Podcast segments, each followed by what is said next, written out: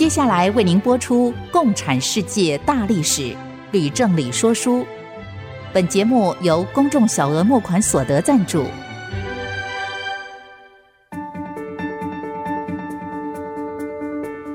共产主义的兴衰影响近两百年来的全球局势。认识共产主义，才能掌握二十一世纪的国际发展。全球视角，大历史观点。欢迎收听《共产世界大历史》，吕正理说书。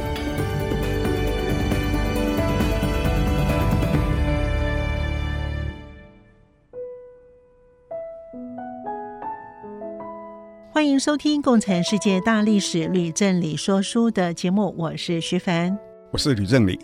今天呢，我们要讲到第六十四讲，我们要接续呢上一讲呢是东欧巨变二。老师，您上一讲说到了波兰、匈牙利、还有捷克以及东德的民主化。今天您要讲的东欧其他的四国，请问要先从哪一个国家开始说起呢？我们依照时间顺序，先说保加利亚。好，保加利亚，我好像很陌生呢。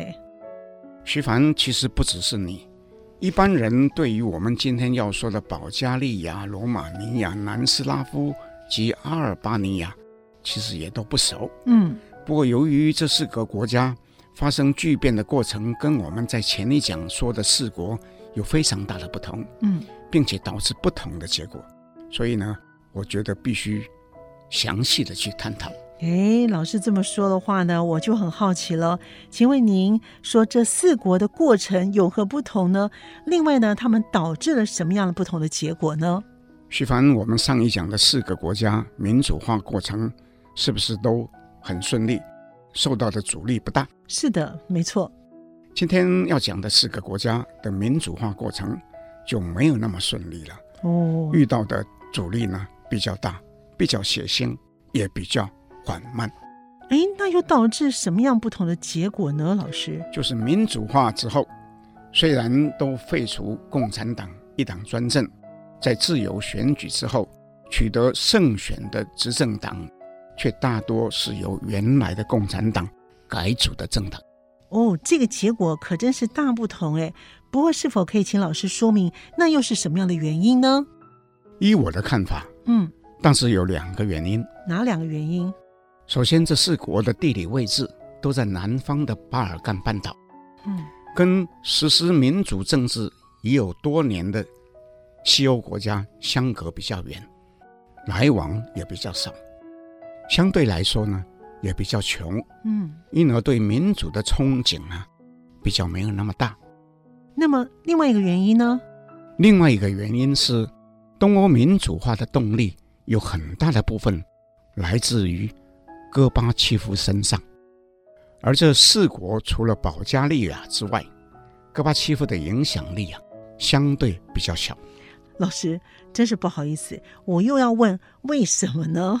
这不难说明啊。嗯，我们从历史看，南斯拉夫早在迪托时代就跟斯大林决裂了。嗯，原本就不太听苏联的。那至于罗马尼亚跟阿尔巴尼亚也很早在赫鲁雪夫时代就向毛泽东所领导的中共靠拢，嗯，因而戈巴契夫只有对保加利亚还能多少有直接的影响，对于其他三国的影响就只是间接的。谢谢老师的分享。那么，是不是请您就开始从保加利亚如何变天开始说起呢？好的。如果要说保加利亚如何变天，就必须从保加利亚的共产党第一书记日夫科夫说起。嗯，一九八九年时，日夫科夫已经是七十八岁，是东欧共产世界里面年纪最大的一个，也是在位最久的一位。到这时候呢，已经三十五年了。哇，竟然能够做这么久啊！啊，不但是这样。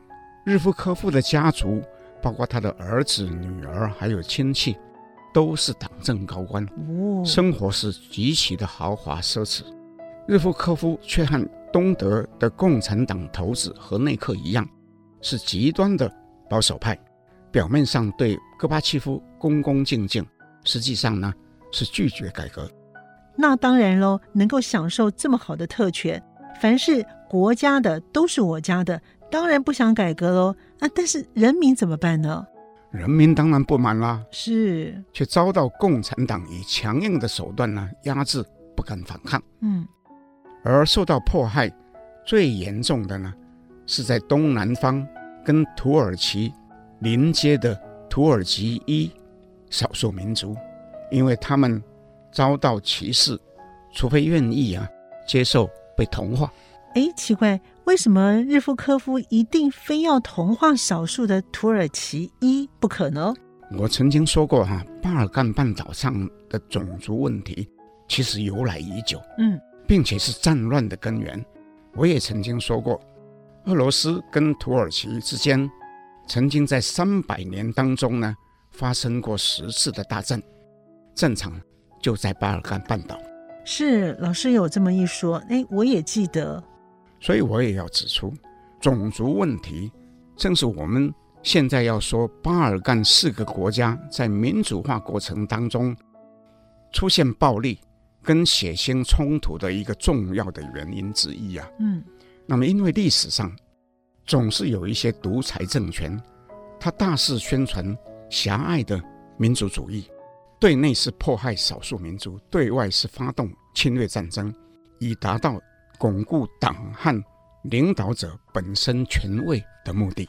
嗯，老师这样说，我明白了。不过，我想没有人愿意被同化，而且放弃母语和原有的宗教信仰以及生活习惯吧？那是当然啦。嗯，因而保加利亚的土耳其裔人民与政府之间就不断的发生激烈的冲突。那结果呢？到了一九八九年五月。日夫科夫竟突然下令将拒绝被同化的人民全部驱逐出境。哦，仅仅在三个月内，就有三十几万人被迫逃往土耳其。哇，这日夫科夫也未免太狠了吧？日夫科夫无视人权的残暴行为，引起国际社会一片的谴责。嗯，连保加利亚共产党内的重要成员，包括总理。财政部长、外交部长跟国防部长私下也都不以为然了。嗯，那么其中外交部长马拉迪诺夫哈，那由于每天接到国外传来的无数的抗议的邮件跟电话，那更是无法认同。另外还有一件事情也使得马拉迪诺夫没有办法接受，那是不是又发生了什么样的事情呢？是的。由于受到东欧其他国家民主化的影响，那保加利亚也出现一些反政府的运动，要求改革。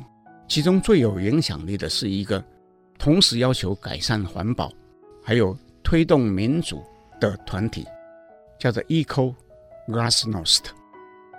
那么，在一九八九年十月，有一项国际性的环保会议在保加利亚首都。索菲亚举行，嗯、那么马拉迪诺夫是主办人之一，保加利亚国内的环保团体也都受邀参加。那么这个 Eco Glasnost 跟其他的反政府组织，因而就借机呢发起更大的游行请愿。嗯，不料其中有一部分人呢，竟然就在开会的期间呢被秘密警察哈逮捕，又遭到残酷的刑求。哦。那么结果，马拉迪诺夫大怒哈，嗯在十月下旬就提出辞呈，但是他又怕遭到暗杀，所以就把辞呈寄送给政治局所有的委员，以及远在莫斯科的戈巴契夫。哇，这戈巴契夫又要出场了。我知道这个时候呢，他已经把捷克和东德的共产党的头头都逼下台了，他是不是也要出手对付日夫科夫呢？戈巴契夫其实早就注意到发生在保加利亚的事情，是，并且在暗中对一部分保加利亚的改革派呢表示支持。嗯，到了十一月初，马拉迪诺夫啊，就是前外交部长马拉迪诺夫，就前往中国北京访问，然后经由莫斯科飞回国内。那么，事实上有人认为啊，他去北京只是个幌子啊！哦，真正的目的呢，是要到莫斯科去见戈巴契夫，哦，并且得到戈巴契夫明确表示支持。所以，这个马拉迪诺夫于是在保共政治局会议里面呢，就开始发难，并且得到总理、财政部长跟国防部长一致表态支持，就直接呢跟那个。日夫科夫摊牌，嗯，老师，那摊牌的结果呢？结果就是日夫科夫被迫在十一月十日下台。哇，那么这一天呢，刚好就是柏林围墙开放通行的同一天，这么巧。哇，老师，您说的这段故事啊，真的是非常有戏剧的张力啊，高潮迭起。不过，想请问老师的是，日夫科夫下台之后，保加利亚后来如何发展呢？日夫科夫下台之后，马拉迪诺夫取而代之，是的，继任为保加利亚共产党总书记。不过，只做了三个月哈啊？为什么？迫于人民的压力，嗯，宣布。废除共产党一党专政，嗯，改为多党制，并且决定把共产党改名为社会党，以便参加国会即将举行的自由选举。那结果呢？结果社会党在一九九零年六月举行的大选当中，击败由反对力量合组的民主力量联盟，成为国会的第一大党。哦，那么新政府的要职。因而也大部分是由旧日的共产党员担任，那马拉迪诺夫本人呢，就当选为总统。那不是换汤不换药吗？而正是，但是我要直接的说，马拉迪诺夫并不是真正的改革派，他的同志大部分也不是，所以呢，都是想尽办法想要保留他的权位。哦，可是呢，保加利亚的激进派学生认为。选举的结果是由于遭到社会党操纵，拒不接受，又不断的示威抗议。反对党民主力量联盟也不承认社会党执政的合法性。嗯，在国会中强烈的杯葛抗争。那他们强烈的杯葛抗争，那结果呢？结果马拉迪诺夫又让步了，他只当了三个月总统。就被迫辞职下台。哦，在一九九一年底，民主力量联盟在第二次国会大选终于取得胜利，顺利的组阁。哇，那真是太好了。不过呢，说到这里呢，我们得休息一会儿，马上回来。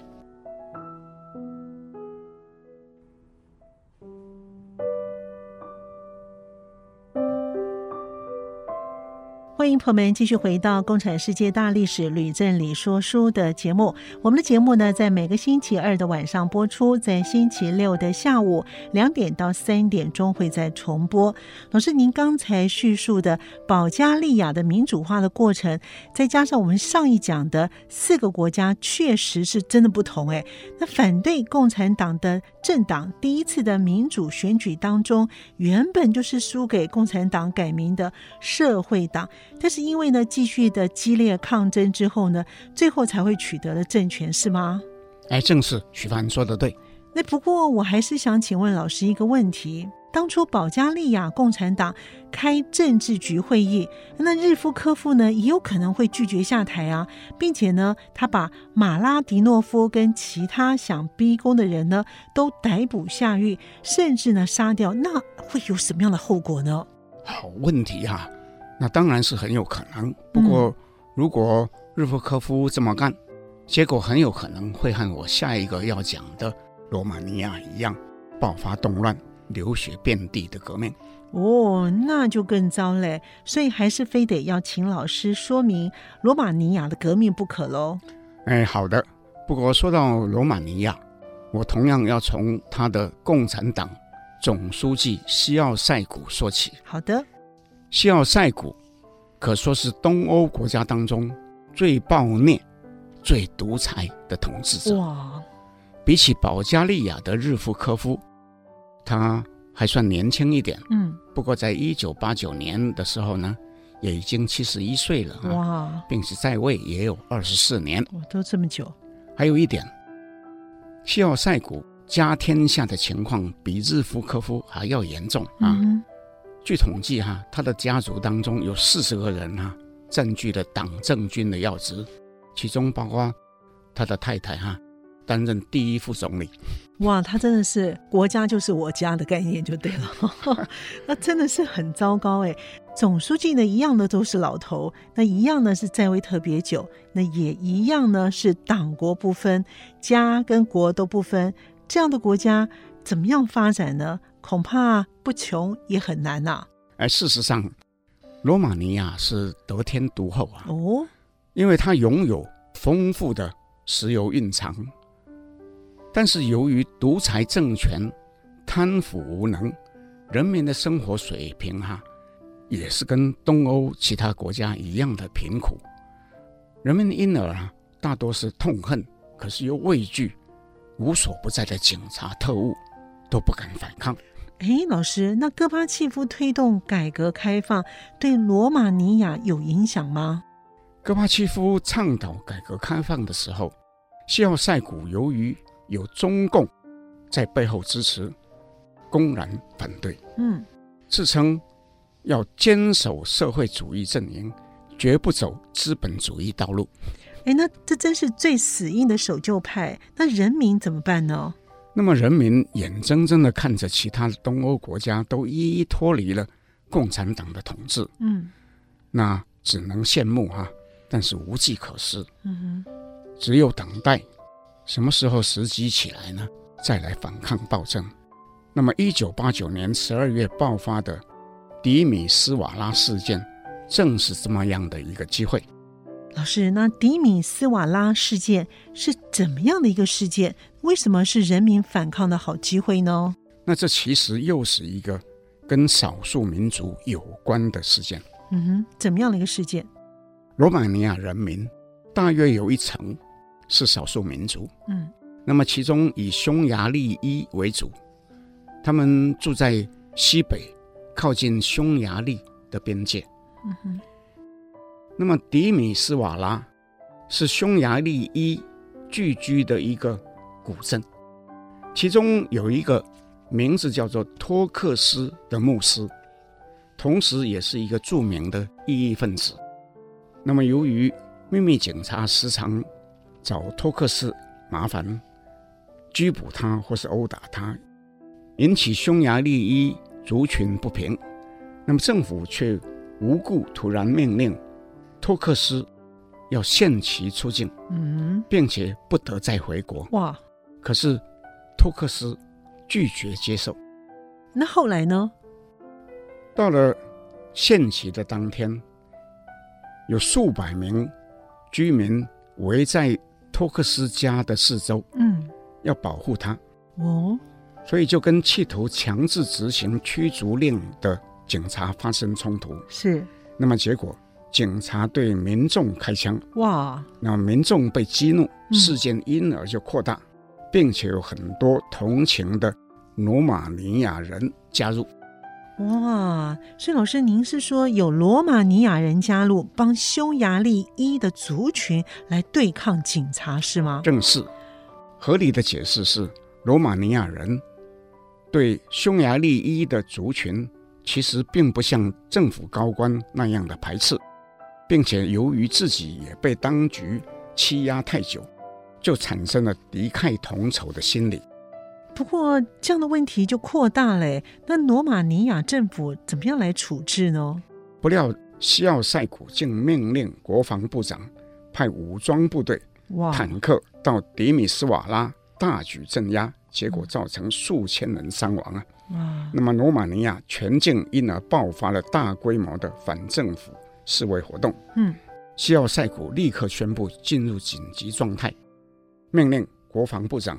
再派大军前往镇压，但这一次呢，被国防部长拒绝了。哦，国防部长竟然敢抗命啊？那还能活命吗？西奥塞古竟然命令秘密警察处决了这一位国防部长。嗯，军队呢，于是呢，也反叛了，哇，跟人民站在一起。哇，那事情越来越大了。是愤怒的民众，于是就蜂拥包围共产党总部。嗯，西奥塞古夫妇仓皇逃亡了。不过呢，在途中被捕。哇！经过军事法庭速审速决，于圣诞节这一天一起被枪决。哇！我告诉听众，嗯，从迪米斯瓦拉事件爆发到西奥塞古夫妻被杀，前后只有九天，这么短的时间啊！哇，所以呢，西奥塞古竟然在圣诞节这么神圣的日子被枪决，哎，人民真的是等不及了。果然，卢老师所说的，独裁者可以杀害反抗的部长，但是结果可能就是动乱跟流血的革命了。不过，我想再请问老师的是，西奥塞古死后，罗马尼亚如何继续演变呢？罗马尼亚。后续的演变非常的耐人寻味哦，怎么样的耐人寻味呢？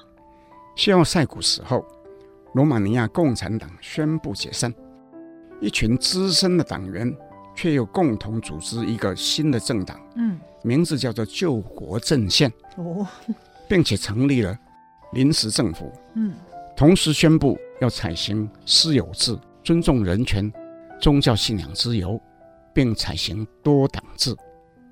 以推动民主自由选举，哎，那这样很好啊，就跟其他的东欧国家是一样的啊。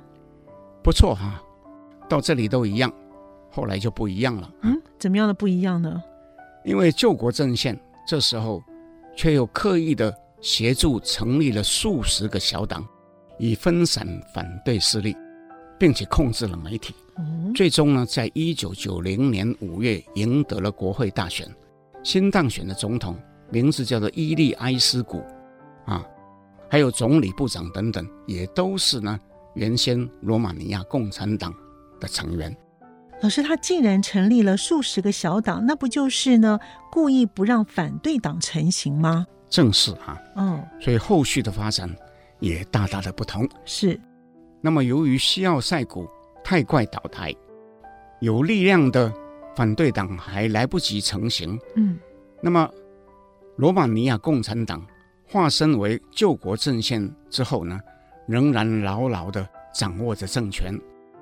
党员在伊利埃斯古的领导之下，明显的呢不想放弃既有的特权，嗯，于是就千方百计的哈、啊、阻止反对党有任何机会呢蓄积足够的能量来挑战救国阵线。哇，那这伊利埃斯古跟他的同党真的是居心叵测哎！这样看起来，罗马尼亚人想要真正脱离旧势力的宰制，恐怕不像保加利亚那么的简单跟容易了。那老师，他需要更长的时间是吗？是啊，有一部分罗马尼亚人已经体认到，革命其实尚未成功啊，嗯，必须要准备进行第二次革命。哇！就好像孙中山发起革命推翻满清之后呢，很快就知道革命尚未成功啊，是同志仍需努力一样。嗯，但是究竟要再奋斗几年呢？那就很难说了哈。嗯，那不过正是因为这个原因，那关于罗马尼亚变天的故事哈，我们今天呢就只能暂时说到这里。哦哦，要等到以后哈，嗯，再来叙述后续的发展。我估计大概要等到第六十九讲。哎呀，故事听到一半呢，还真是不过瘾哦。不过呢，听老师您这么一说呢，罗马尼亚的后续的发展可能会更加的精彩。我们先休息一会儿呢，马上回来喽。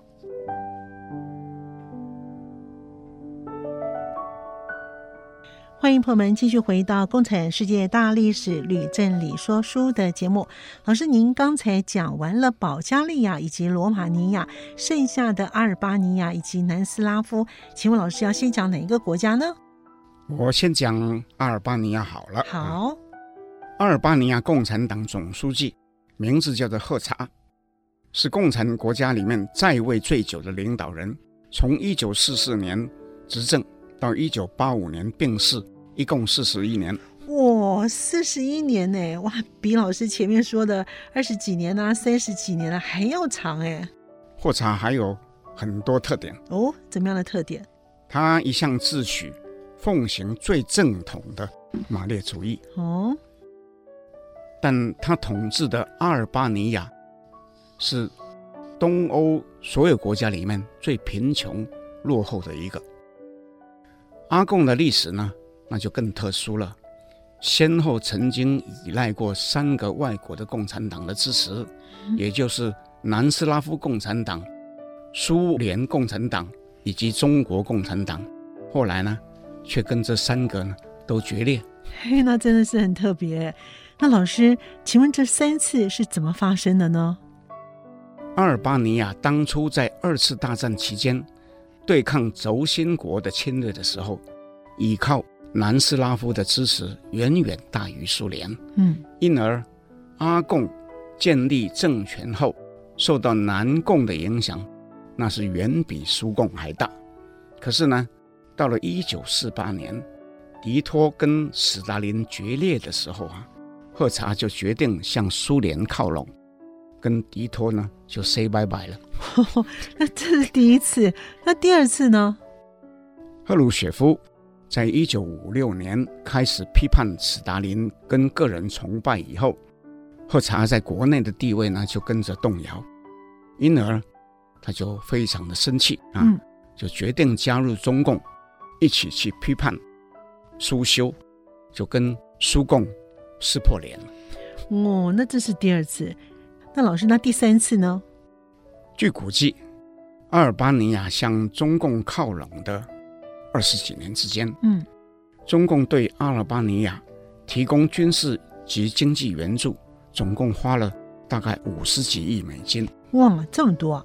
是啊，我也必须重复的指出，这二十几年之间，中国先后经历了大饥荒以及文化大革命的困难时期，毛泽东却决定咬着牙对兄弟国继续提供援助。哇，并且说将来都不用偿还了。哈，这么好。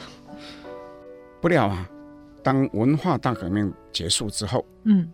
邓小平决定改革开放，霍查却大怒。嗯，为什么呢？说中共呢也已经走向修正主义的道路啊，放话批评。那邓小平能接受吗？邓小平让国务院通知阿尔巴尼亚停止经济援助，召回支援的技术人员。阿尔巴尼亚因而从一九七八年起就陷入。孤立无援的状态，哇，那真是大快人心哎！邓小平也做的对啊。不过霍查以后他的日子要怎么过呢？老师，霍查撑了几年，在一九八五年病死。嗯，他的接班人名字叫做阿利亚，知道国穷民困啊，已经没有办法再撑下去了。嗯，只得改采开放的政策。不过他在初期的时候呢，只进行。经济改革，例如去中央化、引进有限的市场机制，但是不涉及呢政治改革。诶，那这样的改革，人民恐怕没有办法接受吧？老师？诶，不错。当东欧各国共产党纷纷倒台，尤其是罗马尼亚西奥塞古夫妻被处决之后啊，那阿利亚只得宣布也要开始进行政治改革，例如下放权力。提拔年轻的干部，取消所有关于反对党、反社会主义之类的罪名。但是阿尔巴尼亚的首都蒂拉纳的学生这时候开始发起示威运动，嗯，要求更大幅度的改革。到了一九九零年十月，阿尔巴尼亚有一位国际著名的作家，名字叫做卡达雷，在巴黎发表声明。要求阿利亚做一个阿尔巴尼亚的戈巴契夫。哇，所以可见得戈巴契夫是东欧国家非常敬仰的对象。哎哎，但是阿利亚怎么办呢？阿利亚怎么回应呢？嗯，他接见学生，承诺要改革，并在两个月后宣告取消党禁，废除一党专政。一个新生的反对党——民主党，立刻就诞生了。哎，那不错啊！他接见学生之后，真的就废除了一党专政，允许反对党成立啊。阿丽亚有断然清除党内的保守势力，哦，开除其中五名政治局委员。霍查的遗孀啊，早先对阿丽亚有提携的恩情啊。嗯哼。不过呢，在霍查死后，仍然位居要职，而始终。捍卫霍查的马列主义教条，嗯，是保守派里面最后的堡垒。这时候也被阿丽亚强迫退出政治舞台。哇，那阿丽亚真是不简单呢。如果他顾及到旧日的恩情，而不把特权分子的最后的堡垒打破的话，我想改革就没有办法进行。哎，老师，那后来呢？阿丽亚也承诺推动民主选举制度。是。在一九九一年三月，阿尔巴尼亚举行第一次国会大选。由于共产党改名的社会党在单一国会选举中获胜，取得两百五十议员席次当中的一百六十九席，而继续执政。嗯，不过新成立的民主党也获得七十五席，占了三成，算是不错吧？对，不错。好，那这时候呢，阿丽亚也当选为总统。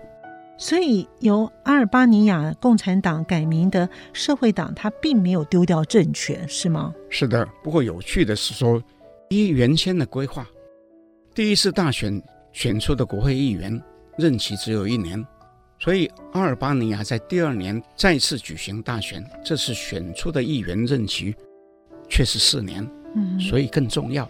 原来如此，那老师结果如何呢？第二次选举。换成民主党大获全胜，因而组织第一个由非共产党组织的新政府。在新一轮的总统选举中，民主党推出一位原本是心脏病名医兼教授的党魁贝利莎，嗯，参选又获胜，于是得以完全执政。老师，我听您这样的叙述呢？阿丽亚虽然是霍查培养出来的徒弟，他跟着奉行马列主义，但是呢，在阿尔巴尼亚的民主化的过程当中，却好像是主动配合人民，还有学生以及反对党。他跟罗马尼亚救国阵线的伊利埃斯谷是截然不同的，对吗？许凡说得好。阿尔巴尼亚在东欧国家当中，虽然是比较晚才完成民主化，是的，但是过程非常的迅速，嗯，和平而且不流血。如果没有阿利亚这样的配合，那是不可能的。我读了这一段历史啊，对阿利亚这个人，坦白说，我非常的敬佩。嗯，卡达雷说他希望呢，阿丽亚成为阿尔巴尼亚的戈巴契夫呢，我认为呢，阿丽亚做到了。哦。哎，老师这么说，我同意。那另外呢，老师，东欧八国您讲了七国，就剩下南斯拉夫喽。好的，那我就接着讲南斯拉夫。好，我曾经说过很多次，在东欧国家当中，国情最复杂的莫过于南斯拉夫，因为南斯拉夫是由六个加盟国以及两个自治省组成的，其中包括二十几种民族，各说。不同的语言，宗教信仰也不同。是。此外呢，各个加盟国的经济发展也极为悬殊。大致来说，在西北方与奥地利、意大利靠近的比较富裕，在东部、中部、南部却都是穷国啊。嗯。那么南北平均国民年均所得的差距呢，可以到了三到五倍啊。哇，竟然差距这么大！所以说，如果不是因为迪托的威望那么高，以及他的铁腕统治，南斯拉夫早就四分五裂了。可是迪托在一九八零年以八十八岁的高龄去世。嗯，那原本有一位比他年轻十八岁的预定接班人，不料已经比他早一年就过世了。哇，这下糟嘞！那老师，那迪托的接班人跟他自己先后过世。那不就是麻烦了吗？那这麻烦非常的大，嗯，因为一般认为，在迪托的接班人和他相继过世之后，南斯拉夫的分裂已经没办法避免了。哇，这么严重啊！确实如此，因为除了我刚刚所说到的问题以外，在迪托死前，南斯拉夫的经济其实和其他东欧国家一样开始恶化。那么在他死后呢，成长更是停滞，而外贸逆差呢逐渐的扩大，导致外债超过两百亿美元了，哇，并且呢，嗯、失业非常的严重。嗯，那么这就使得各加盟国里面对于联邦呢更加的不满，而北方那些比较富有的加盟国主张分离的人呢、啊，那声音就一定更大了，不是吗？嗯，是的，我完全可以想象，那南斯拉夫联邦的经济出了大问题，更不可能留住那些比较富有的加盟国啦。但是当时塞尔维亚有一位共产党总书记，名字叫做米洛塞维奇，却有着强烈的民族主义倾向，嗯，并且自认为在联邦当中呢拥有主导的地位啊，坚持。必须维系联邦的统一。哇，正要听到精彩的时候呢，我们得要休息一会儿，马上回来了。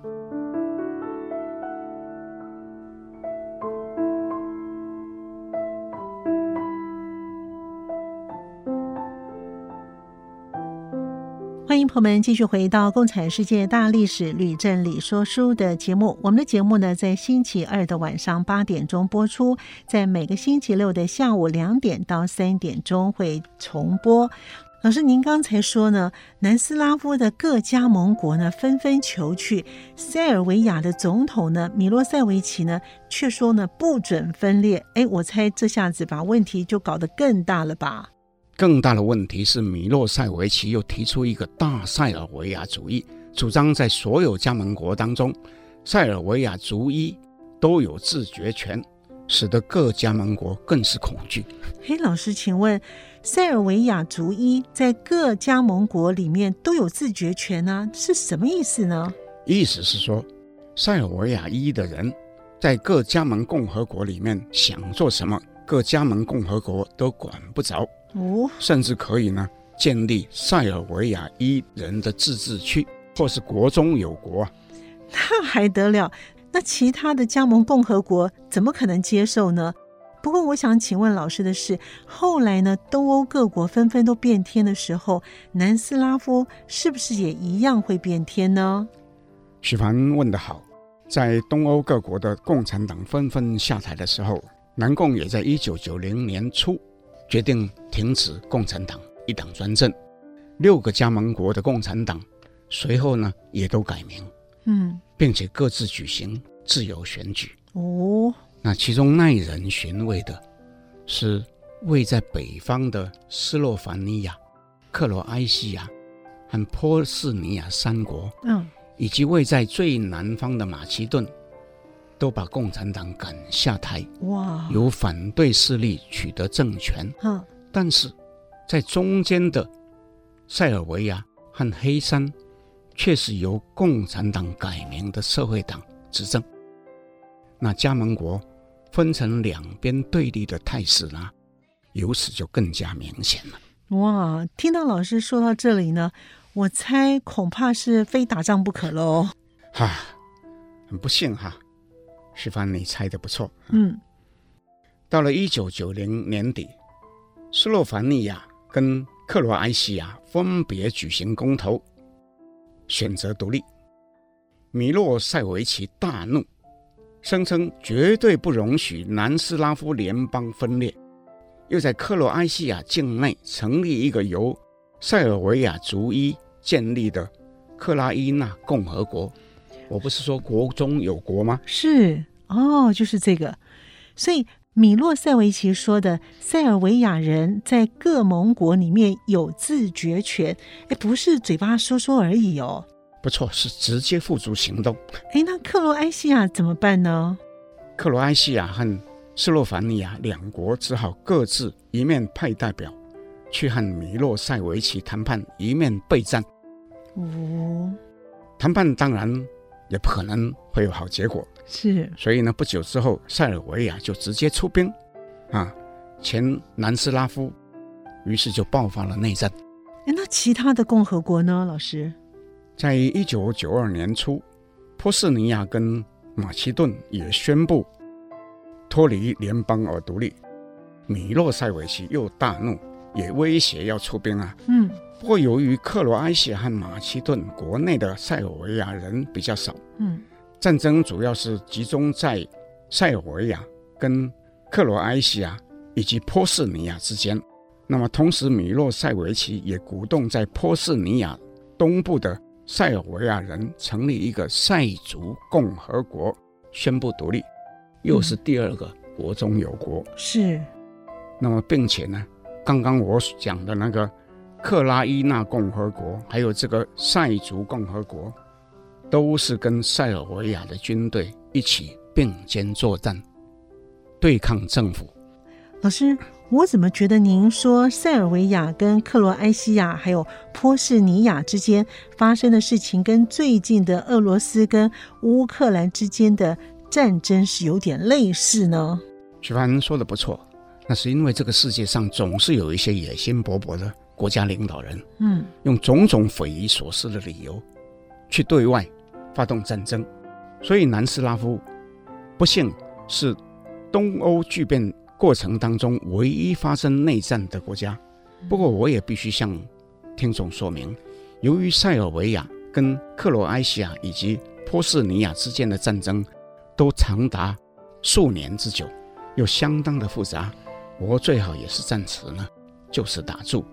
跟刚刚讲过的罗马尼亚的巨变一样啊，要等到第六十九讲的时候，我再回来呢，叙述后续的发展，这样会比较好。哇，每次要讲到战争开打的时候呢，老师就喊停了哈，真是呢吊人胃口啊。不过也好，说不定呢过几个星期呢，呃，乌俄战争呢也会有一些结果。到时候呢，我们一起来听老师呢再说这两场的战争的结果。好了，这个有奖的征文活动又要开始了。我们这一次的征文题目呢是关于八九民运及六四天安门事件，请问您有什么感想？相信听众们都非常的期待。我先和听众们报告，这是来参加征文的，又让我和徐凡还有制作人惊喜一番了、啊。其中有一篇竟是一名国中生写的，又有一位是正在台湾某军校教有关中共如何统战课程的教官啊，那还有两位。写的文章啊，让我们也舍不得放掉啊，所以我们今天选的呢，不是三篇，而是四篇。不过呢，还是要向没有入选的朋友们致歉。那么，就还是请徐凡帮我们读一下获选的文章，和大家分享。好，第一篇呢是国中生哦，我觉得他的内容也写得非常好哦。主持人你们好，我是 Richard，其实我只是一位国中生。但我一直对六四事件的始末相当感兴趣。邓小平虽然说要提升中国的经济，但他依旧是不想让资产阶级自由化及民主化，才会使他和胡耀邦从推进拨乱反正之后逐渐决裂。中华民国是少数由威权体制成功过渡到民主体制的国家之一，但是放眼对岸，却在一次次流血冲突中走回头路。令人不甚唏嘘。时间转到现在，在 YT 上一直看见一堆小粉红，我知道他们被洗脑教育的。当我一次次在网络看到一些人士对中共爱吃狂到使人作恶的情况，实在令我感慨。但我也知道，中国一定还有人像六四青年一样，有想要建立一个民主、自由政权的热情，但绝对会遭中共比当年更严重的压制，让他们不敢发动。第二位呢是教官高志阳，收听老师节目获益良多。我是军校的教官，教授中共统战策略课程。了解六四天安门事件，更能够凸显中共集权与罔顾民主的残暴，让我在授课时能够清晰地描绘中共建国历史背后的阴影。我的父亲生前说，邓小平改革开放有助于两岸关系融合与促进全民经济，然而对台政策不脱一国两制，更在六四当中政治斗争总书记赵紫阳。犹如《星际大战》三部曲的剧情，另外，我们也从六四的学运领袖吴尔开西、王丹以及已经过世的诺贝尔和平奖得主刘晓波这些人见证明了，为何美国人会称近期乌俄战争期间的俄军的暴行犹如六四天安门事件的翻版。第三位听众是 Rita 的来信。感谢吕老师从改革开放仔细说明到六四事件的爆发，这件事在当年仍然是高中生的我眼中是近在咫尺，当下发生，而非写在史书中的暴行。透过老师的细细解释，我才了解为何改革开放却带来这样不幸的结果。但我绝对不能够接受邓小平为了要让共产党继续一党专政。为了要维护那些七老八十的老同志既得利益，而下令以机关枪、坦克对付学生，这跟东欧诸国的转变比较是强烈的对照。我想，最终仍然是要由人民自主觉醒，以自由意志来决定自己国家的命运。另外，我曾好几次想象各种经济或是科技的因素会使铁幕崩解。但是中共让我们看到极权主义也随着经济强势与科技进步而演进，而且可以更进一步的善用物质进步来加强高压统治，这点实在令人不寒而栗。第四位的听众是 Henry 王，主持人好，我叫 Henry 王，我年轻时就关心时事，六四事件时我在台北一家外商工作。发现我周边的老外同事全部在痛骂邓小平，本国同事有一半也骂，另一半却是替邓小平辩护，说学生太过分，他为了避免国家动乱，不得不下令要镇压。我当时也是力挺邓小平的那一半，但我听了两位说书，才突然发现原来我错了，因为当时学生静坐抗议，并不只是发生于一天。而是从四月中开始，起码有一个半月，但中共完全把学生当洪水猛兽看待，没有任何沟通，所以我没有深入了解整个事件的过程就妄下结论，可以说是大错特错。这些事也让我联想到，在一九九零年台湾发生的野百合学运，当时有五千名的学生在中正纪念堂静坐。要求解散由许多七老八十、待价而沽的老人盘踞的国民大会。幸而当时的总统李登辉在接见学生代表之后，承诺召开国事会议，又有宋楚瑜等改革派人士支持，因而不但使得静坐在一周之内和平落幕，后来也得以进行修宪，台湾才更进一步走向民主化的道路。这两个事件的对照不是很清楚吗？好，老师讲评喽。谢谢，嗯，我再一次感谢所有来信参加征文的朋友，也特别高兴，有国中生，有军校的教官参加，有表示六四不过是七老八十的中共元老为了要维护自己的既得利益而向学生下重手，也有表示后悔曾经对六四做出错误的评论，并以台湾的野百合学运做对照。我相信听众们和我一样，一定都从他们发表的文章当中啊，得到很多的收获。谢谢老师的讲评。